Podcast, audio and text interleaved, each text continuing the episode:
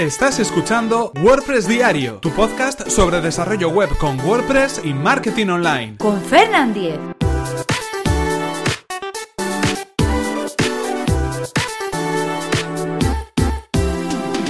Lunes 20 de marzo de 2017. ¿Cómo actualizar WordPress?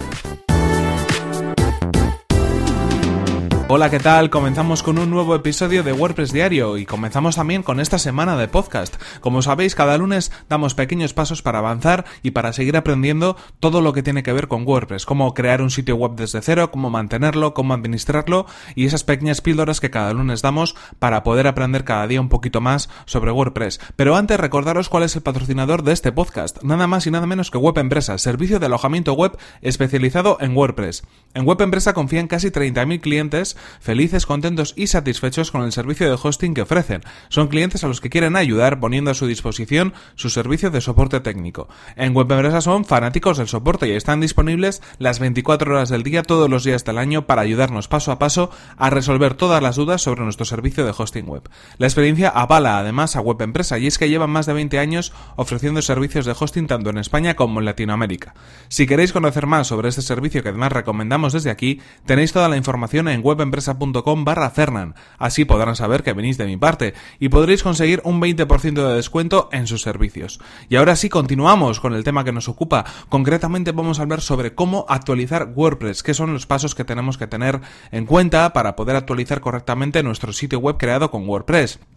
Pasos como por ejemplo cuál es el orden a la hora de instalar las cosas, a la hora de actualizar las cosas. Primero el núcleo, primero los plugins, los temas, qué hay que tener o qué precauciones hay que tener antes de actualizar, qué comprobaciones podemos hacer después. Bueno, ese tipo de cosas. En primer lugar, a la hora de actualizar WordPress tenemos que tener en cuenta que ya desde las últimas versiones de WordPress, desde hace unos cuantos años, lo podemos hacer directamente desde nuestro panel de administración. Eh, la actualización del núcleo de WordPress tiempo atrás pues era manual, digámoslo así. Había que subir, bajarse primero los ficheros de la nueva versión de WordPress, eh, actualizarlos en el servidor subiéndolos por FTP, sobreescribiendo determinados ficheros y manteniendo la carpeta wp-content para preservar esos archivos de mm, imágenes, contenido multimedia, temas, plugins. Pero bueno, esto era el proceso que se hacía antes. Ahora mismo ya, como decimos, desde el panel de, de administración de WordPress se puede actualizar en la sección actualizaciones que encontráis precisamente en el propio escritorio, en la propia, propia sección del escritorio de WordPress. Desde ahí, cuando tengamos una nueva versión, vamos a poder ver, aparte de que vamos a ser avisados, pero vamos a poder ver ese enlace que nos indicará que hay una nueva versión de WordPress, que podemos actualizarla y, bueno, pues eh, de alguna manera poner nuestro sitio web con WordPress a punto. Pero esto quizás no sería la mejor de las opciones, es decir, primero eh, actualizar WordPress sin comprobar nada más. Lo primero que tendríamos que hacer es una copia de seguridad. Eso es algo fundamental, es algo que ya hemos hablado en muchas ocasiones por aquí, pero que siempre lo recordamos porque es lo que nos va a salvar de cualquier problema o de tener que resolver cualquier problema de mayor magnitud si es que nos hemos equivocado.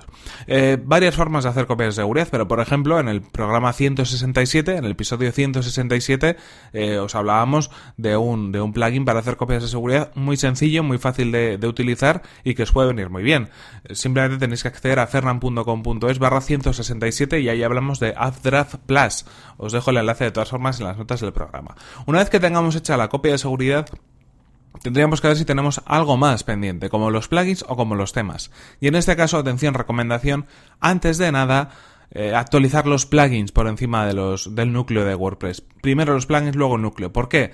Porque puede ser que esos plugins eh, que, con los que estemos trabajando eh, si actualizamos el núcleo de WordPress quizás todavía no estén preparados para las nuevas versiones, no les haya dado tiempo a poder actualizar esa información. Entonces, primero ver que tengamos todo actualizado en cuanto a plugins para que puedan de alguna manera verse equiparado a la nueva versión de WordPress si es que hay algo que les afecta de alguna manera y luego actualizar WordPress. Además, hay que tener en cuenta que, bueno, eh, el, proceso es un poco así, ¿no? Primero salen las nuevas versiones de WordPress, después los plugins se van actualizando a medida que, es necesario para acomodarse a esas versiones. Entonces, en primer lugar, siempre es recomendable actualizar los plugins para que, digamos, que las novedades nos pillen un poco, eh, bueno, pues eh, con el pie cruzado. Después, también sería interesante tener en cuenta los temas, sobre todo los temas padre con los que estamos trabajando, ¿de acuerdo? O el tema padre que tenemos instalado en nuestro sitio web.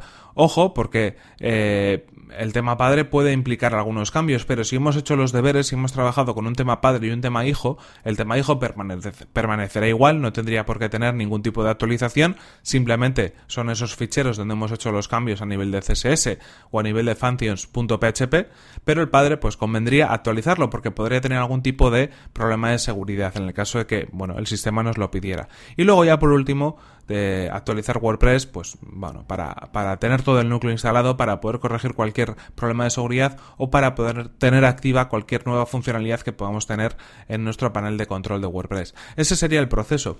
Y después, el proceso sería eh, comprobar que todo funciona correctamente. De hecho, una buena práctica sería cada vez que actualizamos algo, actualizamos WordPress, actualizamos un plugin, actualizamos un tema, ir comprobando todos los elementos de nuestro sitio web para ver que funcionan correctamente. Comprobar los accesos a las diferentes secciones, a las páginas o a las entradas. Comprobar los formularios de nuestra web, ver si funcionan y los mensajes llegan donde deberían llegar. Los comentarios, el registro de usuarios. Comprobar también si es una tienda online, si es un foro, si tiene alguna función especial, si es un membership site. Comprobar que funciona correctamente. Hacer una prueba de registro, hacer una prueba de compra.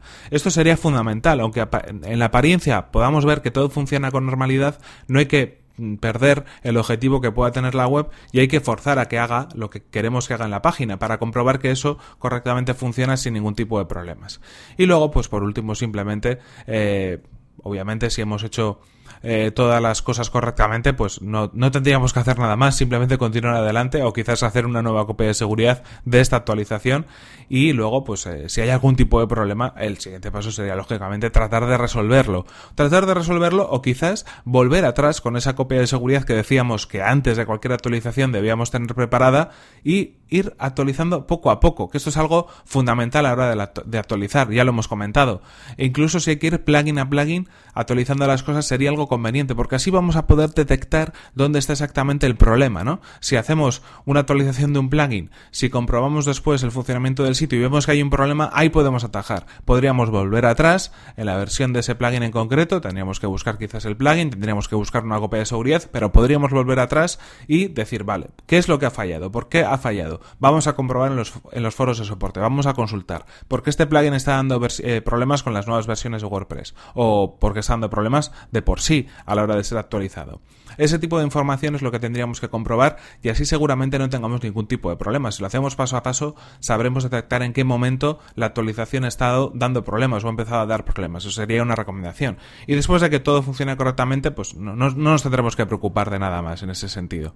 Y como decimos, si aparece algo, pues tratar de solucionarlo lógicamente para que no vaya a más o recuperar una copia de seguridad de esas que pudiéramos tener.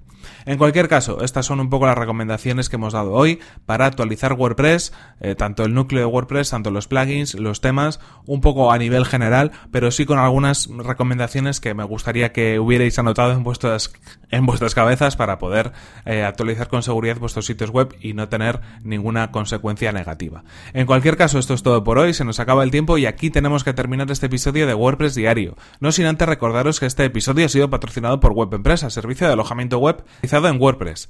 Disponen de servidores optimizados para que nuestro sitio web cargue a la mayor velocidad, reglas de seguridad para proteger nuestras instalaciones y soporte especializado en WordPress.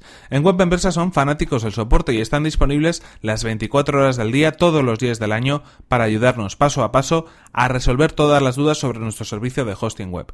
Si queréis conocer más sobre su servicio que además recomendamos, desde aquí tenéis toda la información en webempresa.com barra Fernan, así podrán saber que venís de mi parte y podréis conseguir un 20% de descuento en sus servicios.